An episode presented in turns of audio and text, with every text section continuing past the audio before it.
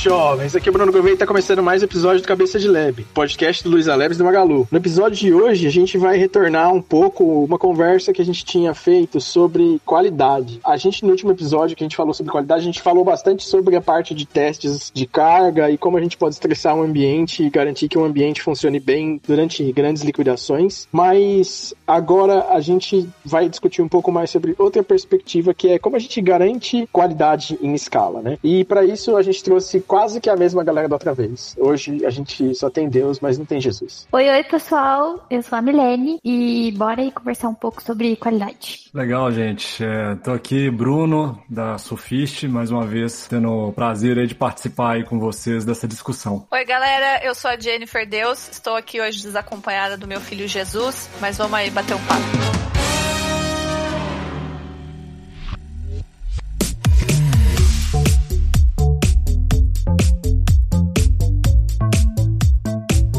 Acho que a primeira pergunta é justamente essa, né? Vocês que têm muita experiência aí, inclusive o Bruno compartilhou que vocês estão aí como top of mind de. Como que era mesmo, Bruno? Liderança em continuous testing no Brasil, pelo segundo aí, ano ó. consecutivo. Pega essa aí. Então acho que a gente tá com as autoridades aqui para falar desse assunto. Da visão de vocês, como que a gente pode responder essa pergunta aí de, de qualidade, manter qualidade com escala, né? O que, que vocês acham que é viável de ser feito para conseguir fazer isso, atingir isso? Hoje, os lugares que estão. Que, que fazem isso né, com, com excelência, eles estão empregando intensamente automação de testes, né? Mas não, não se limita apenas à automação de testes, certo? Assim, a gente vai aprofundar na discussão aqui um pouco depois, né? Mas para escalar é necessário automatizar boas partes do processo, né? Que antes eram feitas de maneira manual, né? Só que vai além, né? Porque não adianta também automatizar e você não ter as esteiras bem resolvidas dentro da empresa, né? A automação é apenas um pedacinho do processo, né? Não adianta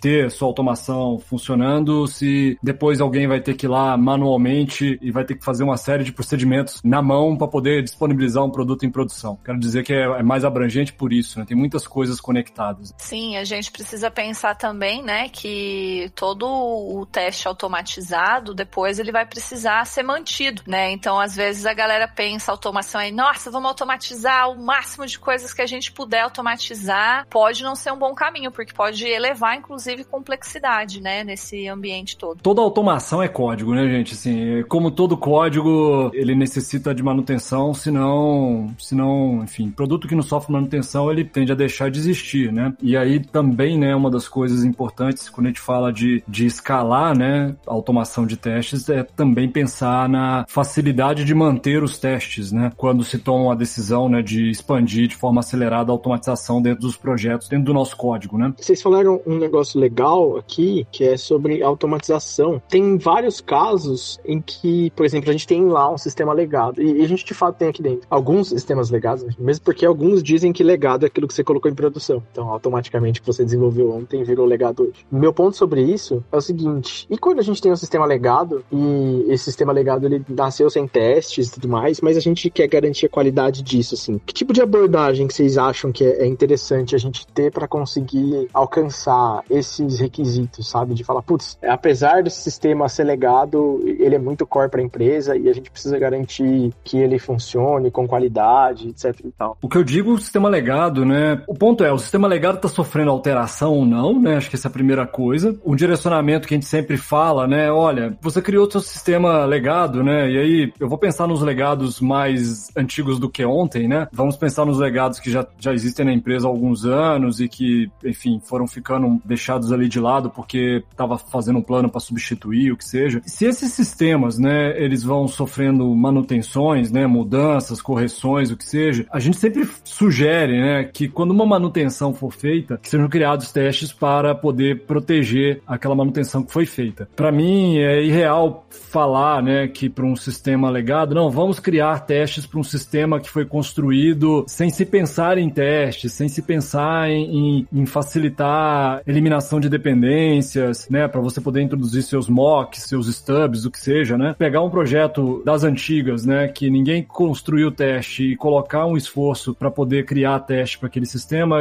a sugestão que a gente sempre coloca é faça quando você tiver que manter e aí crie, aproveite aquela oportunidade para você refatorar o que você está alterando, né? E aproveite e proteja a tua refatoração com testes ali a nível de código, né? Porque realmente sistemas legados eles a princípio eles não foram construídos pensando em teste. E aí, vale a pena redesenhar todo um produto que, que eventualmente já nem é mais uma prioridade dentro da empresa, né? A gente já viveu situações desse tipo com, com sistemas legados que estavam transacionando quase bilhão de, de operações mês, né? Milhões de operações dia, e o produto ficou no ar por muito tempo. E, e toda a estratégia que foi adotada lá era, ok, tudo que a gente mudar, a gente testa e a gente protege com testes. Agora, as partes que a gente não está alterando, quando chegar a hora, a gente mexe. A visão, né? A visão que eu coloco, né? Do tudo que eu já vi é, é bem, é bem nessa linha, né? Cuidado para não sair testando um monte de coisa que é muito antigo e que ninguém está mantendo mais, né? Que ninguém está modificando, né? É, a gente já teve situação aqui, pelo menos na minha tribo, que a gente foi testar tal aplicação e a gente decidiu fazer outra.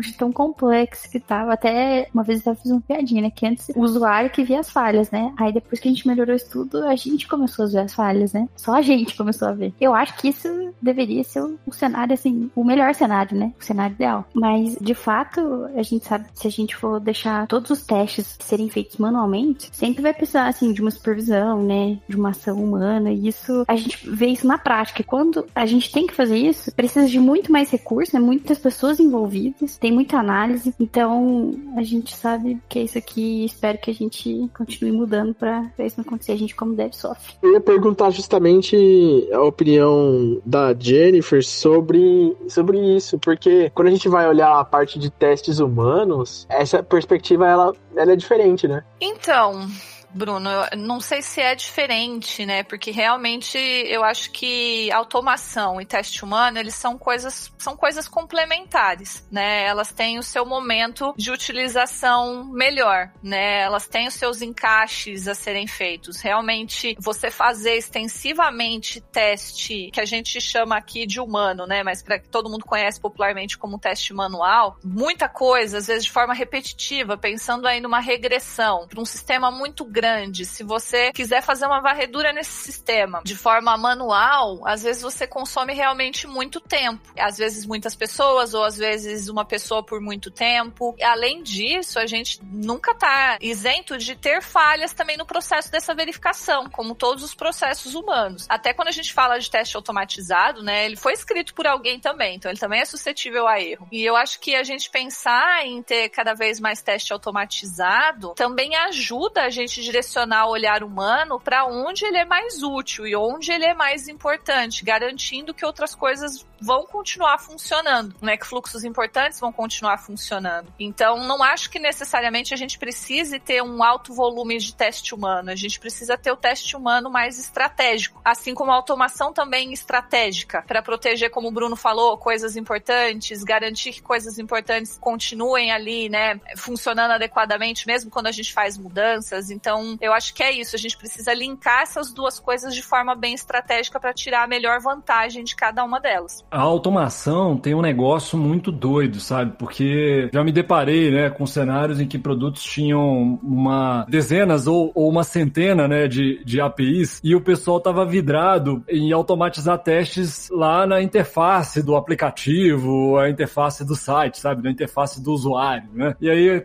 nossa, mas caramba, né? Por que que, por que que o pessoal tá colocando energia justamente aonde é mais demorado, é mais caro e é até mais difícil de propagar o processo, né? Assim, para que o time mantenha, né? A gente tava falando de casos de escala. Em casos de escala, a automação ela é mantida pelo próprio time de desenvolvimento, certo? O pessoal de desenvolvimento cria, mantém, evolui e por isso que é possível centenas de squads ou dezenas de squads, dependendo do do desafio da empresa, né, com tudo funcionando, né? Tem umas questões aí que às vezes, né, o pessoal associa, não, para ter escala basta eu incluir automação. Não necessariamente, né? Automação para mim é uma das partes, né? Mas não adianta incluir automação se não se tem estratégia, né, como a, como a Deus falou, e se o time não tem clareza do que tem que fazer, e se o time principalmente não se sente responsável por cuidar daquilo. Senão a gente cria o mesmo desafio de ter dezenas ou centenas de pessoas que estão só fazendo isso, sendo que a gente poderia dividir essa responsabilidade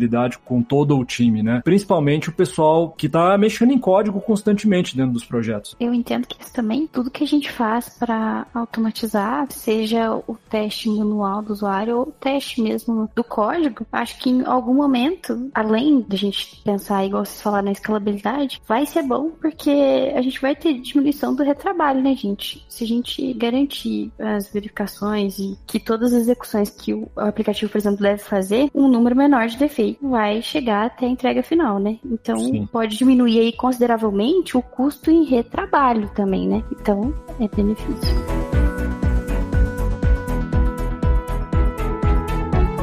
Bruno falou um negócio que eu acho interessante, que é a nossa cultura na parte de testes, sabe? E aí eu acho que a gente entra num ponto que é o teste, a automação é uma cultura de automação. Você ter essa cultura de automação é como qualquer outra cultura, é difícil de implementar. Você tem que tomar cuidado para não virar um xiita dessa cultura, sabe? Você querer automatizar tudo e começar a testar coisa que, cara, não vale a pena testar, sabe? Tipo, sei lá, cara, eu vou testar aqui como que esse esse botão vai ser usado numa interface, sabe? Tipo, putz, cara, Sim. beleza, você pode testar uma maneira, mas pessoas são pessoas, sabe? Você não vai conseguir cobrir a experiência de todas as pessoas do mundo usando um treco ali. Esse negócio de cultura é real, assim, sabe? Porque recentemente eu escutei um caso que a galera tinha as automações e o pessoal colocou uns gates lá, né? Que, ah, se a automação falha, não sobe, né? O deploy não sobe. Só que aí a pessoa falou, ah, mas a cultura lá era a cultura cultura de que quando tinha que subir e o teste e a automação bloqueava, a gente ia lá no gate e tirava o gate, sabe? Dar o skip nos testes. Nossa, cara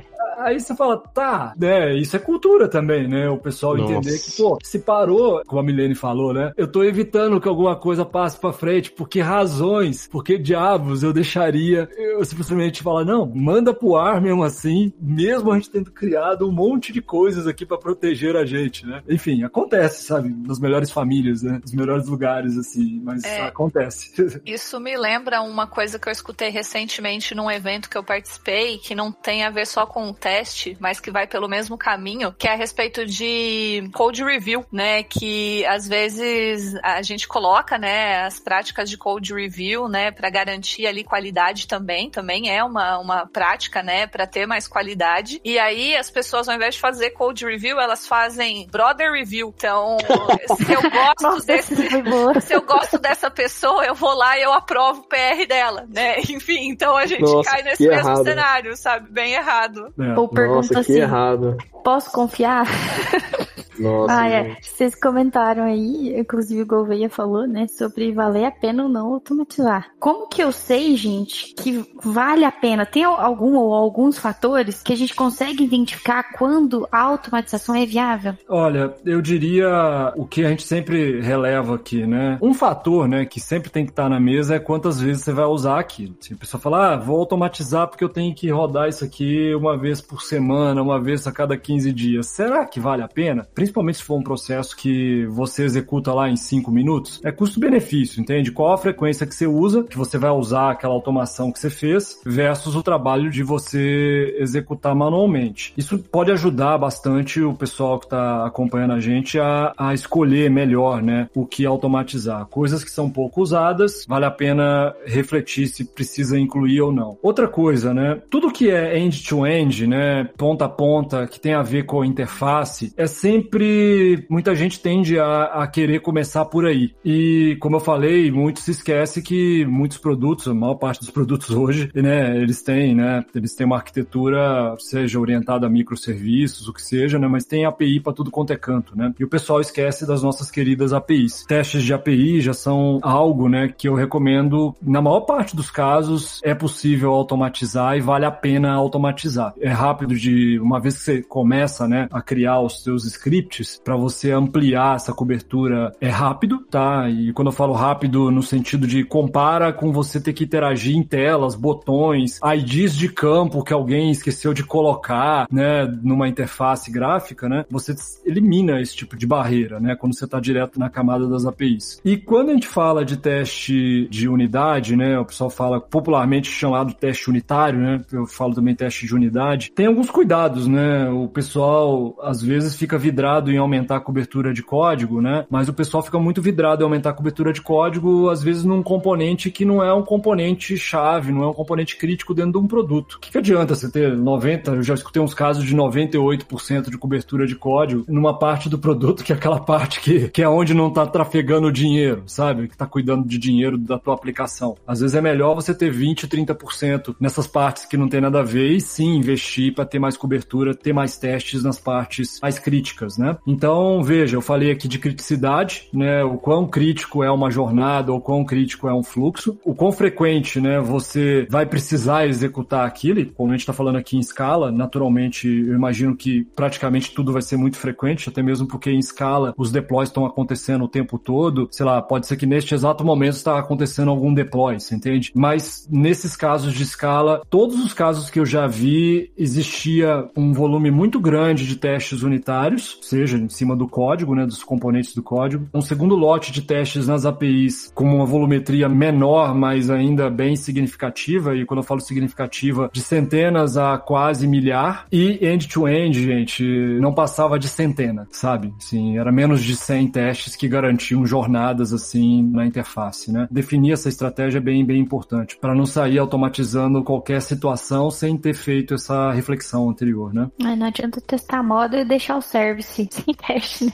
É, é por aí, sabe? Ou não adianta testar um procedimento todo complexo, sabe? Sendo que, sei lá, eu pego o device e faço esse teste. É, aí não, fiz um negócio mó legal que tira uma foto de um QR Code, faz um monte de coisa. Beleza. Se for uma jornada crítica, vale a pena pensar e refletir. Mas se não é, na minha lista estaria lá como um dos itens para falar automatiza ou não, será, né? E é muito provável que não, não seria se a gente pensar que um produto, né, ele vai muito além do que às vezes aquela pequena feature, né, que alguém tá lá bem empolgado, né, em automatizar, porque nós, né, como computeiros, nós gostamos dos desafios complexos, né? A gente gosta de mexer nas coisas complexas e às vezes a gente cai nessas ciladas de sair resolvendo os problemas mais complexos, mas não necessariamente os problemas que geram mais valor, né? Nossa, acho que agora você explodiu a cabeça de uma galera, você contou um segredo não dito, né, de nós gostamos de problemas complexos.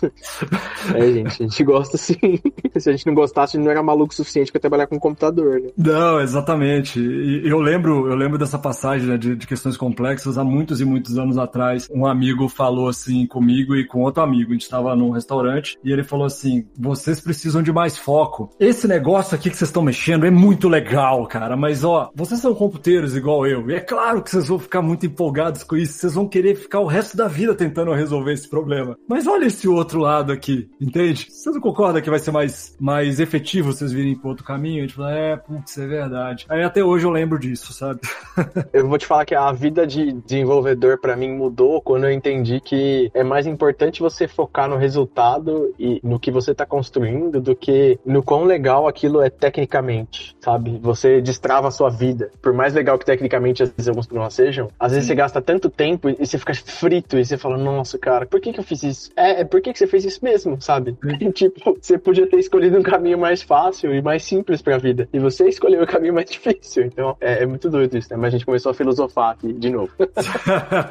Total, e eu ia puxar dessa questão, né, de simplificar. Isso é muito do que a comunidade ágil vem falando, né? Simplifique, né? Simplifique sempre. E essa questão de, às vezes, não pensar no resultado, né? A gente vê muito isso acontecendo no dia a dia. Da galera quer resolver ali a questão técnica, mas não pensa para qual benefício isso vai gerar, quanto que isso vai trazer, sei lá, qualquer métrica de sucesso que for definida, né, pela organização. Porque no fim das contas é isso, né? A gente tava tendo essa conversa aqui internamente em, um time, que às vezes a galera fica muito pilhada em entregar alguma coisa, e o conceito de entregar às vezes para em colocar aquela coisa na coluninha de done, né? E não realmente aquilo tá em produção com alguém usando. A galera já fica feliz quando chega ali no done. E aí a gente tava conversando sobre isso, que às vezes quando chegou ali, você não entregou nada ainda, né? Tipo, você ainda não testou, não validou, não viu se deu certo, se não deu, contribuindo aí com cinco centavos pra filosofia aqui que a gente foi agora. Nossa, mas eu vou muito falar uma coisa que a gente faz aqui para repelir esse comportamento do Dani não entrar em produção. O Dani é depois de colocado em produção e depois de você ter acompanhado o deploy em produção por um tempo. Sensacional. Porque... Meu sonho, seria meu sonho em todo lugar. Mas é isso, sabe? Não adianta você fazer o deploy, falar, legal, fiz o deploy e vou almoçar. É tipo, não, sabe? Faz deploy, acompanha, olha log, deu tudo certo, espera mais um pouco, deixa a galera usar, vê a carga indo, não caiu a carga? Ah, então continue, porque a vida acontece, entendeu? Às vezes você fez um deploy e, sei lá, você mudou o container que você rodava e tem uma variável de ambiente setada que por algum motivo, sei lá, perdeu. E aí você esqueceu de setar de novo, você não viu isso, e aí o seu serviço não conectou mais com o banco. Parabéns, você fez deploy, só que seu serviço não mais funcionando. Cadê seu Deus, sabe?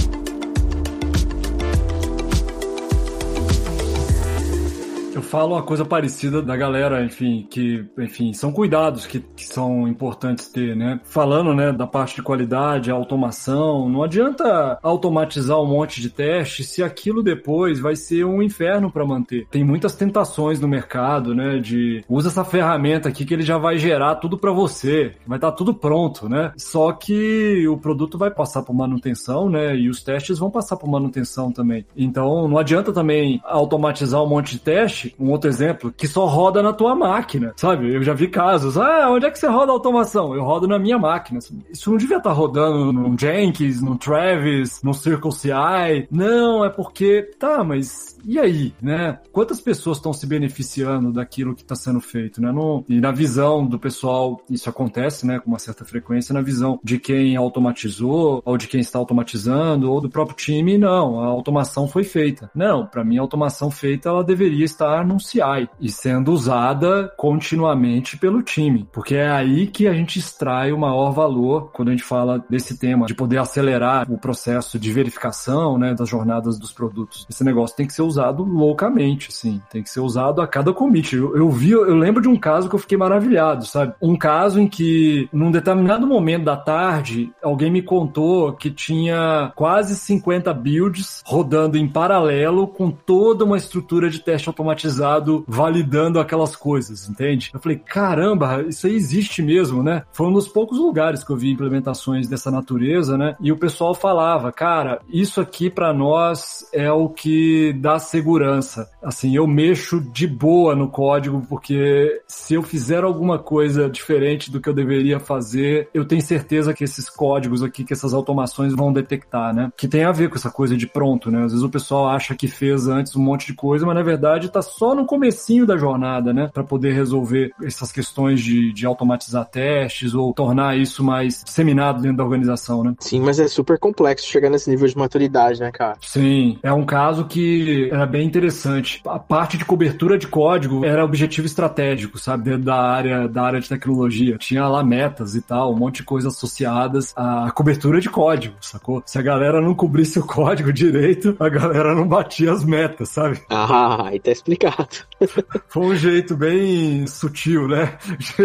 Bem pouco, quase nada sutil, né? É, de espalhar a qualidade para umas centenas de desenvolvedores, sabe? Ah, mas foi eficaz, né? Isso que importa no fim do dia. Sim, e o produto está sendo lançado com menos bugs, entende? Porque no final é isso. Tudo isso que a gente fica falando aqui é, no fundo, no fundo, né? Minha reflexão é o que, que nós podemos fazer para que menos problemas sejam introduzidos durante a construção. Todo dilema é esse. A automação é um instrumento para poder antecipar. Mas que mais nós podemos fazer, ainda mais pensando em organizações enormes, o que nós podemos fazer da própria automação em organizações enormes para que menos problemas sejam introduzidos durante a construção? A automação não é a solução de todos os problemas, entende? E, e na real não existe solução de todos os problemas. Então, desculpa aí. É isso que eu ia falar, não tem, né? Porque a partir do momento que você encontra uma solução para um problema, provavelmente outros problemas serão criados a partir daquela solução. E eu acho que a questão é que o tempo todo a gente está lidando com isso, né? Solução de problemas, né? Enfim, encontrando caminhos, né? Para pelo menos, ah, beleza, resolvemos esse, qual que é o próximo? Qual que é a próxima coisa que a gente vai lidar? A gente está evoluindo, pelo menos o tipo de problema que a gente está tendo, em termos de são problemas mais interessantes que a gente está conseguindo resolver, né? Ou a gente está patinando, tentando resolver a mesma coisa. O que a gente vê muito, vocês estavam falando aí desse exemplo que a gente fala, nossa, meu sonho, né? Esse exemplo dessa maturidade dessa empresa aí que consegue fazer um monte de deploy super confiante, né? Porque tem muitas coisas já bem organizadas. Infelizmente, o que a gente vê é o oposto, né? A gente conhece vários casos em que, beleza, começa-se ali uma estratégia de automação muito animada, gera-se um volume de cenários bem interessante que durante algum tempo funciona bem para trazer uma sensação em todo mundo de que a coisa, nossa, resolvemos aqui. Em algum momento, pela fragilidade, por exemplo, ah, foi tudo feito pensando na interface, a interface mudou e aí já não tem mais quem dê manutenção naquilo, acaba entrando em desuso, né? E aí você investiu um tempo enorme para construir aquelas coisas e rapidamente, às vezes em menos de um ano, a gente já viu isso acontecer às vezes em seis meses, tudo se perde. Então, eu acho que a gente ainda vê mais casos como esse do que casos mais maduros, né? Infelizmente. Tá vendo, né, criança? Se Deus falou, então.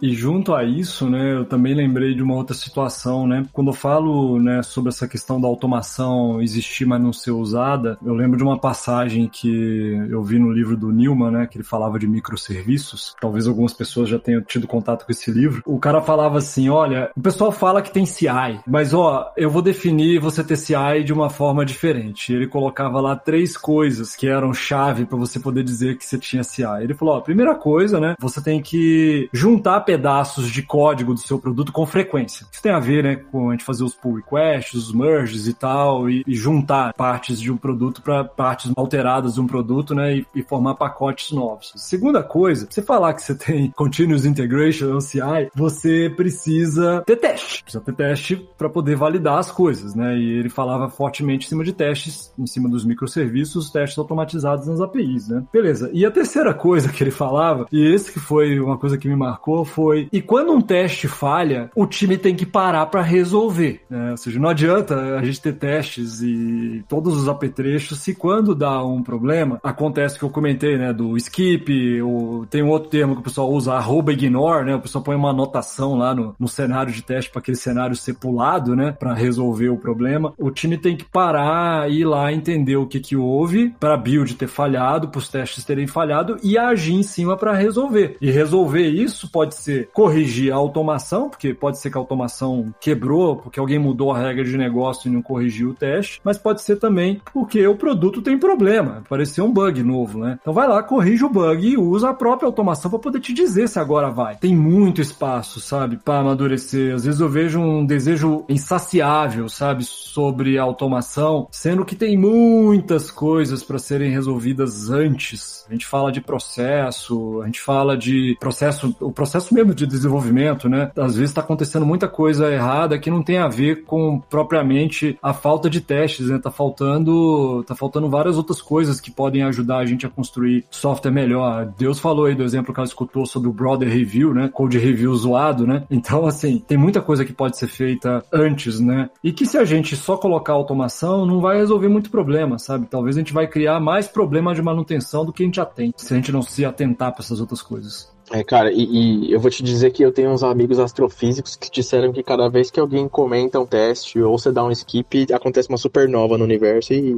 nações e histórias de civilizações inteiras morrem, então. uma fada morre no mundo das fadas também, quando isso acontece. É, cara, é, é um pecado capital isso aí. Sim, não, não pode, não faz sentido nenhum, gente. Gastamos tempo para poder escrever aquele teste, para poder nos dar finais de semana sem trabalho, né? Sem a gente ter que invadir os horários e tal. Teve um gestor uma vez falou comigo, pô, cara, graças à automação eu voltei a ter finais de semana, né? Pra vocês verem o quão profundo é, né? O benefício, um dos benefícios intangíveis aí da automação, né? Ou até mesmo benefícios intangíveis que a gente pode obter também com, com as práticas que tem a ver com teste humano humano, quando a gente pensa que o teste humano é um negócio cross que causa um impacto mais abrangente dentro do time, né? Eu lembro de uma pesquisa que eu li da CA, né, a CA Technologies, que é uma empresa, né, enorme, uma presença muito forte aqui nos Estados Unidos, né, mais global, que 62% dos problemas aparecem em planning. 62% dos bugs nascem em planning, na hora que tá desenhando lá as histórias.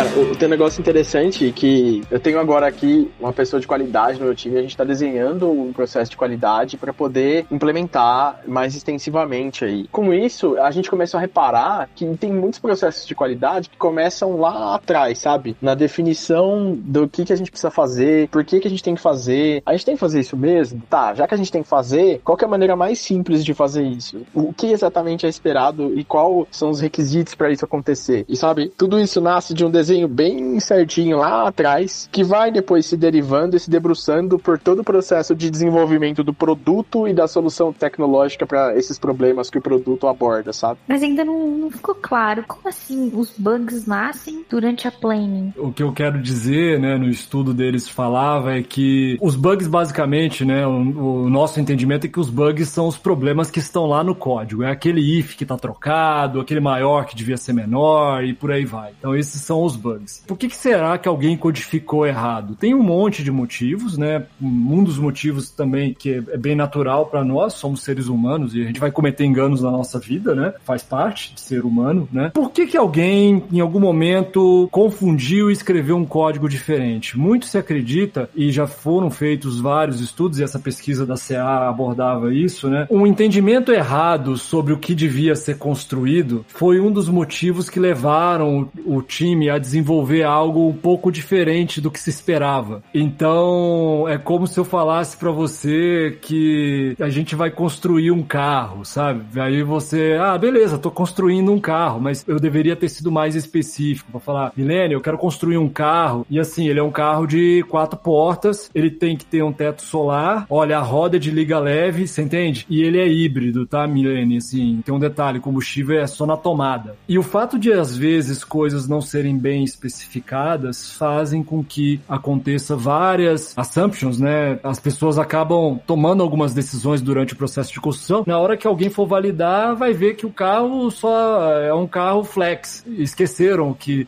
alguém decidiu fazer um flex ao invés de fazer o carro, o carro que era elétrico, né? Eu falei híbrido, mas enfim, um carro puramente elétrico, né? Quando eu falo que os problemas nascem ali, é porque as questões de comunicação ou clareza sobre o que deve ser feito e o que não deve ser feito, eles começam ali quando o time tá, tá discutindo, antes mesmo de escrever linhas de código, né? Por isso que os é bugs... Isso que eu tinha, então, é isso que eu tinha isso... falado sobre a clareza, sabe? A definição da clareza é, é importante por causa disso, para você deixar hiper explícito e sem nenhuma dúvida sobre o que, que é esperado que seja feito, sabe? Por isso que é importante, porque tem muito dinheiro desperdiçado aí, sabe? 62%, o que a gente tá falando é que em todos os projetos que começam, 62% tem desperdícios financeiros, basicamente. Já começa Nossa, ali. Será que se a gente pensar em TDD, a gente pensar nos testes antes ou durante né, o desenvolvimento, será que ajuda a gente a, a validar e ter certeza essa taxa de bugs ser menor, essa porcentagem? Sim, eu acho que colabora sim, mas realmente eu acho que essa questão da comunicação precisa ter bem esse entendimento, né? Tem que ter esse compartilhamento, né? E a gente fala muito sobre uma prática que é a prática dos três amigos, né? Para ser utilizada durante processos de desenvolvimento, que prega justamente isso, sabe? Estamos aqui com uma dúvida, vamos juntar pessoa de produto, pessoa de QA, pessoa dev, para conversar e validar o entendimento. Tava conversando aqui com o time essa semana sobre isso num chapter de QA que a gente fez na sexta passada. E a galera ainda acha que essa reunião ela tem que ser uma coisa super formal, sabe? Ah, não, a gente tem que marcar um momento para fazer isso. E aí eu tava justamente puxando com eles que isso deve acontecer a qualquer momento que exista uma dúvida. Eu vejo que a gente ainda tem o hábito, né, de tratar as coisas muito de um jeito faseado. E infelizmente, por mais que a gente saiba que não é a melhor prática ainda hoje, teste às vezes fica muito muito pro final de processo. E aí a gente descobre muita coisa muito tarde. Ah, e às vezes não se envolvem as pessoas de desenvolvimento também nesse começo de definições, né? Porque a galera acha que não precisa, né? Eu acho que não vai ter ali uma colaboração para pensar no produto. E tudo isso leva a esses gaps de entendimento que geram esses 62% aí que a galera tava comentando. Comunicação e a gente pensar junto lá sobre o que, que a gente quer construir e depois pegar o TDD e transformar isso pensando no teste pode ser um caminho. E o que a gente observa muito também hoje, Milene, pelo menos assim na experiência que eu tenho tido, é a dificuldade de colocar para o time de desenvolvimento que essas questões relacionadas com teste não são coisas específicas de quem tem um, um chapéuzinho de QA. Então, muitas vezes você falar para a pessoa de desenvolvimento que ela vai ter que pensar em teste, a pessoa quase te bate, né? Assim, meu Deus, não, isso não é uma coisa que eu tenho que fazer. Então, eu vejo que a gente ainda tem aí um caminho de baby steps para a galera começar a entender que essa parte de TDD, né, da gente usar as práticas do BDD, de pensar teste unitário, é processo de desenvolvimento e precisa ser olhado como algo natural do trabalho do dia a dia, porque ainda não é. Concordo super com o que você disse. Atualmente, né, a gente aqui pelo menos na minha squad, a gente não tem ninguém de QA, né? Os próprios devs desenvolvem os,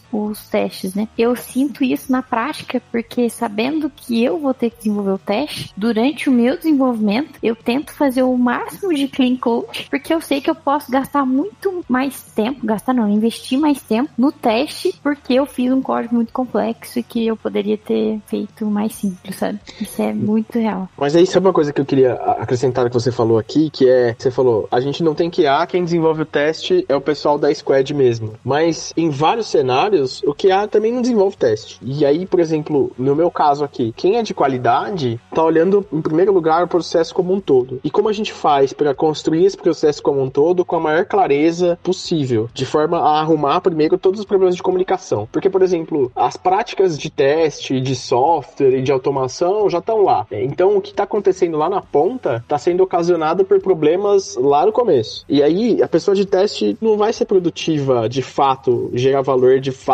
para a organização se ela só for escrever teste. Ela precisa entender a foto geral e falar: ih, peraí, ó, ali no começo o PO não está escrevendo o card direito, o critério de aceite está tudo torto, sabe? Então, isso vai faltar clareza para falar: putz, entendi o que não está sendo feito. E então é importante prestar atenção nessa nuance do trabalho de alguém de qualidade para você também não, não, acreditar que quando alguém de, de qualidade está trabalhando no time, essa pessoa vai ser a pessoa que vai escrever o teste para você, porque idealmente não será. Qualidade é uma cultura, sabe? E é lindo quando se vê esse cenário que você vê o time, né, escrevendo os próprios testes, resolvendo as coisas e, e acolhendo, né, todos esses feedbacks desse olhar em cima de detalhes pequenos do processo, mas gente, são detalhes que às vezes eles dão ganhos absurdos, entende? Definition of ready, definition of done deve representar uma, talvez uma grande fração das tretas que rolam em times Nossa, que estão desenvolvendo coisas, né?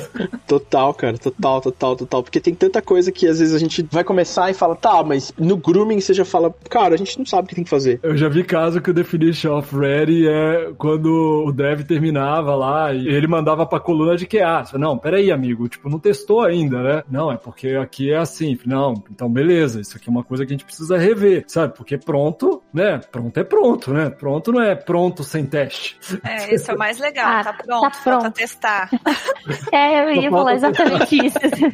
então não tá pronto, né? Tipo. É, Mas, cara, esse negócio que você falou do Definition of Ready, tem um negócio que eu tenho combinado com os times aqui, que é o seguinte: se você pegar um card pro grooming e no grooming você não conseguir fazer esse card ficar pronto para ser desenvolvido, cara, não aceita esse card, devolve, porque a responsabilidade do código que tá em produção é de você, desenvolvedor, desenvolvedora, sabe? É dessa pessoa. Se isso entrar em produção meio torto, eu vou falar, ó, a responsabilidade sua de não ter entendido isso antes. Porque você tem o poder de chegar aqui e falar, ó, ô, Squad Lead, esse treco aqui tá mal escrito. Volta lá e vai escrever isso direito. Eu acho que um ponto importante a gente considerar também, que facilita muito, né, a gente, Bruno está falando aí, né, da questão de, ah, ter uma pessoa que tá olhando pro todo e tá olhando pro processo e tá tentando identificar alguns gaps para poder trabalhar com eles, né, e solucioná-los ou propor pelo menos alguma mitigação de problemas mais sérios que existem, mas a gente precisa tomar muito cuidado para a galera também que trabalha assim com o chapéuzinho da qualidade. Eu falo que a qualidade é responsabilidade de todos, mas se tem uma pessoa com esse papel específico, isso eu também esses dias eu escutei bastante no Agile Brasil, né, que eu participei recentemente. Às vezes a galera de QA adota uma postura controladora também das coisas e, e coloca assim, não, se eu não testar, eu não confio, né? E isso faz muito mal se a gente pensar no quesito de time, né? Então, quando a gente fala de pensar essas definições, de pensar os processos, de tentar trabalhar melhor, a gente precisa envolver as pessoas dentro desse time para as tomadas de decisão. Então, se a gente está pensando no nosso definition of ready e definition of done, o time tem que participar e construir isso, porque a colaboração vai ser muito maior se o time tiver construído do que se só chegar alguém e falar, não, agora é assim, vocês têm que fazer, né? Por quê que a gente tem que fazer? Então, construir colaborativamente também é muito importante. A gente está com um exemplo aqui, né, dessa coisa, às vezes, das pessoas que trabalham com QA, que estão fazendo a parte de teste. Ah, não, mas se eu não testar, eu não confio. A gente tem pessoas hoje dentro da equipe fazendo experimentos, né, durante o teste de regressão, convidando o time de desenvolvimento para participar e fazer junto, né, e fazer algumas partes. E isso está trazendo, assim, ganhos muito altos, porque as pessoas se sentem envolvidas, elas começam a entender um pouco mais do que, que é esse trabalho de fazer, às vezes, uma regressão, que pode ser algo muito vago na cabeça de alguém de desenvolvimento que nunca fez ou não está acostumado, né, com essas questões. E isso vai ampliando o conhecimento do próprio time a respeito de qualidade. Ah, beleza, então isso aqui que é uma regressão, é assim que a gente faz, é dessa forma que a gente geralmente organiza, né? E as pessoas começam a se apropriar de coisas que elas achavam que às vezes elas não podiam colocar um parecer, né? E eu vejo muito isso também pensando no time de desenvolvimento. Quando você falou aí, não, é responsável de todo o time falar para a pessoa de produto que não, isso aqui não tá bem escrito, a gente não vai cuidar. Mas na realidade o que a gente vê é a galera simplesmente aceitando, não, me passaram isso daqui, eu só faço e mando para frente. Então tem muita coisa aí, se a gente for dialogar sobre isso, tem muito assunto, muita figurinha pra gente trocar. É muito extenso esse trabalho, sabe? E é contínuo, porque como é uma prática incomum, essa cabeça questionadora, quem entra normalmente não tá acostumado a ser questionador ou questionadora, sabe? É um trabalho contínuo de você cultivar essa cultura. Não é um negócio que, ah, legal, esse time entendeu e acabou, seremos felizes para sempre. É, não. E chegou uma pessoa nova, o desafio recomeça, teve alguma troca ali, uma mudança de contexto, uma mudança de cenário, precisa revisitar o processo que foi definido, porque às vezes ele não funciona mais. Então, realmente, é para sempre, né? É aquilo que eu falei. Às vezes você resolve um problema para descobrir que você tem outros quatro, né? E que bom que você descobriu que você tem outros quatro, porque agora você pode resolvê-los também, né? E isso pode te levar a outros quatro. E aí a gente segue. Segue vivendo o resto da vida. E aí quem tá ouvindo agora só deitou no chão e começou a chorar, né? Posição fetal. Ah, Ai, gente, Deus. não foi essa a intenção, é legal, né? A gente tá aqui pra isso, pra resolver os problemas. Exatamente, exatamente.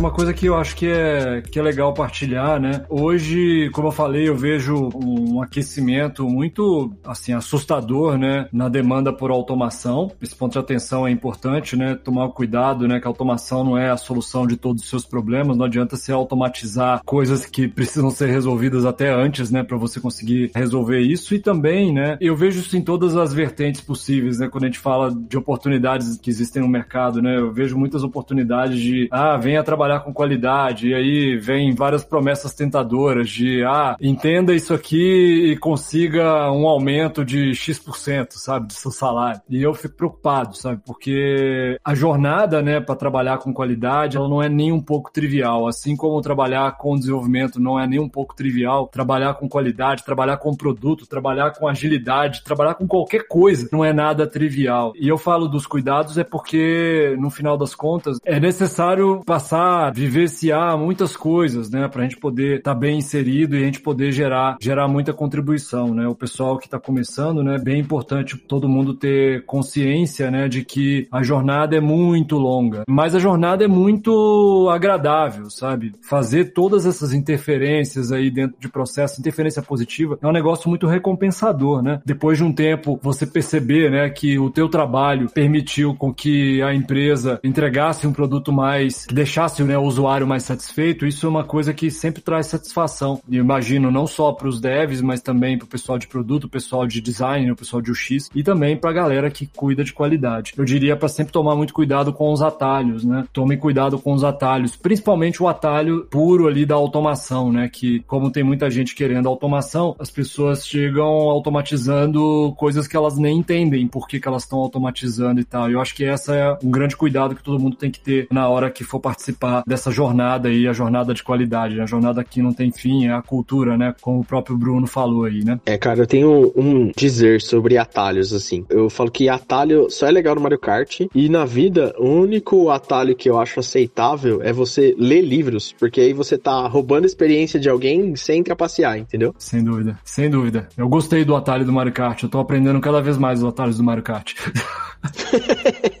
Um outro atalho também que eu vejo, e é um atalho que precisa ser utilizado com parcimônia, com cuidado, né? Porque hoje a gente está aí, né, num ambiente remoto, né, e com muitas possibilidades de conteúdo, o que é muito bom, mas também pode ser ruim, né? Então eu acho que um atalho, além dos livros, Bruno, são comunidades. Você se linkar com comunidades, escutar o que as pessoas estão é fazendo por aí, porque querendo ou não, às vezes dentro do nosso ambiente ambiente imediato de trabalho, a gente não vai ter a todo momento todos os desafios. Então, quando a gente se abre para escutar o que está tendo de desafio aí fora, que as pessoas estão enfrentando e como elas estão fazendo, né, solucionando coisas, é muito legal, né? Então, acompanhar comunidades me trouxe aí alguns atalhos de aprendizado bem importantes, mas é preciso ter o cuidado, né, para a gente acompanhar conteúdos bacanas, né, conteúdos legais que realmente tragam para a gente aí fonte de conhecimento e não fonte de angústia angústia, né? Porque como tem muita coisa, às vezes a gente também entra naquela vibe de, meu Deus, eu preciso consumir todas as coisas que existem, acompanhar todas as comunidades que existem, né? E não é humanamente possível fazê-lo. E infelizmente a gente não consegue fazer uma automação no nosso cérebro para dar conta de consumir mais conteúdo, né? Por exemplo, enquanto a gente dorme, pra gente avançar com isso. Então é escolher bem conteúdos, mas olhar para essa questão das comunidades, porque as leituras são bem legais, podcasts são muito legais, né? Acho que é um outro caminho aí de compartilhar experiências e conhecimento muito bacana nesse papo que a gente está fazendo aqui e acompanhar pessoas que estão resolvendo problemas reais no mundo. Eu acho que é, é, um outro atalho interessante da gente usar. É isso aí, ó. Deus trazendo uma visão muito mais completa e dignificante sobre o que eu falei aqui. Então, aprenda, criança. A Jennifer falou da angústia. Acho que outra angústia que pode assolar muita gente também é a angústia da grama do vizinho é mais verde caminha, né? né? Hoje se vê muita gente ansiosa enfim, muita gente com ansiedade porque tá vendo um monte de coisa acontecer e acha que tudo tem que ser no tempo, naquele tempo ali, né? Acho que isso às vezes me coloca para refletir também algumas coisas, né? As coisas vão acontecendo no tempo, né? No tempo certo, as oportunidades elas vão continuar existindo sempre. E por isso que é bem importante ter propósito, sabe? Não faz sentido você trabalhar com qualidade porque simplesmente por trabalhar por qualidade, tem que ter gosto por isso isso, tem que ter atração por isso, uma atração autêntica, né? Porque, acima de tudo, né, a gente tem que estar tá fazendo o que a gente está fazendo feliz, né? Se a gente não está fazendo o que a gente está fazendo feliz, o mundo fica muito mais chato, o trabalho fica muito mais chato. Quando a Jennifer falou das angústias aí de querer consumir tudo, porque tem que consumir para ontem, tem que ser muito rápido, eu também fico pensando na angústia da comparação, entende? Que é um rolê muito louco que acontece com o ser humano de ficar o tempo todo se comparando, né? Com outro ser humano e tal, e ir atrás das coisas não pelo propósito, mas porque eu tô vendo o vizinho fazer a mesma coisa, entende? Pensando, né, em carreira na área de qualidade, né, como eu trabalho, né, a Jennifer já trabalha há muitos e muitos anos com isso, eu também já trabalho muitos e muitos anos com isso. Tem que ter um gosto bem autêntico por esse trabalho pra gente conseguir fazer sempre bem, né, o que a gente tá fazendo. Entregar ou ajudar os outros a entregar, e eu gosto muito mais dessa segunda parte, ajudar os outros a entregar com qualidade, não é uma missão trivial e tem que ter muita resiliência tem que ter muita vontade, tem que ter muita paciência, tem que gostar muito de ensinar. Muito, muito importante lembrar disso, né?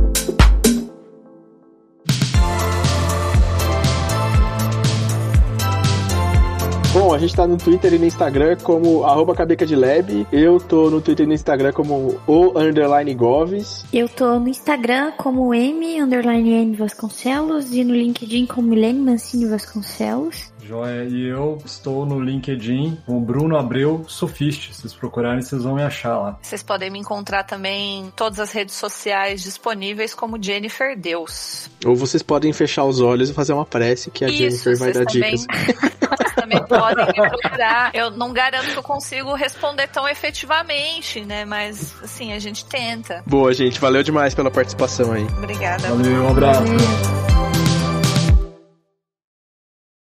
Este podcast foi editado por Radiofobia, podcast e multimídia.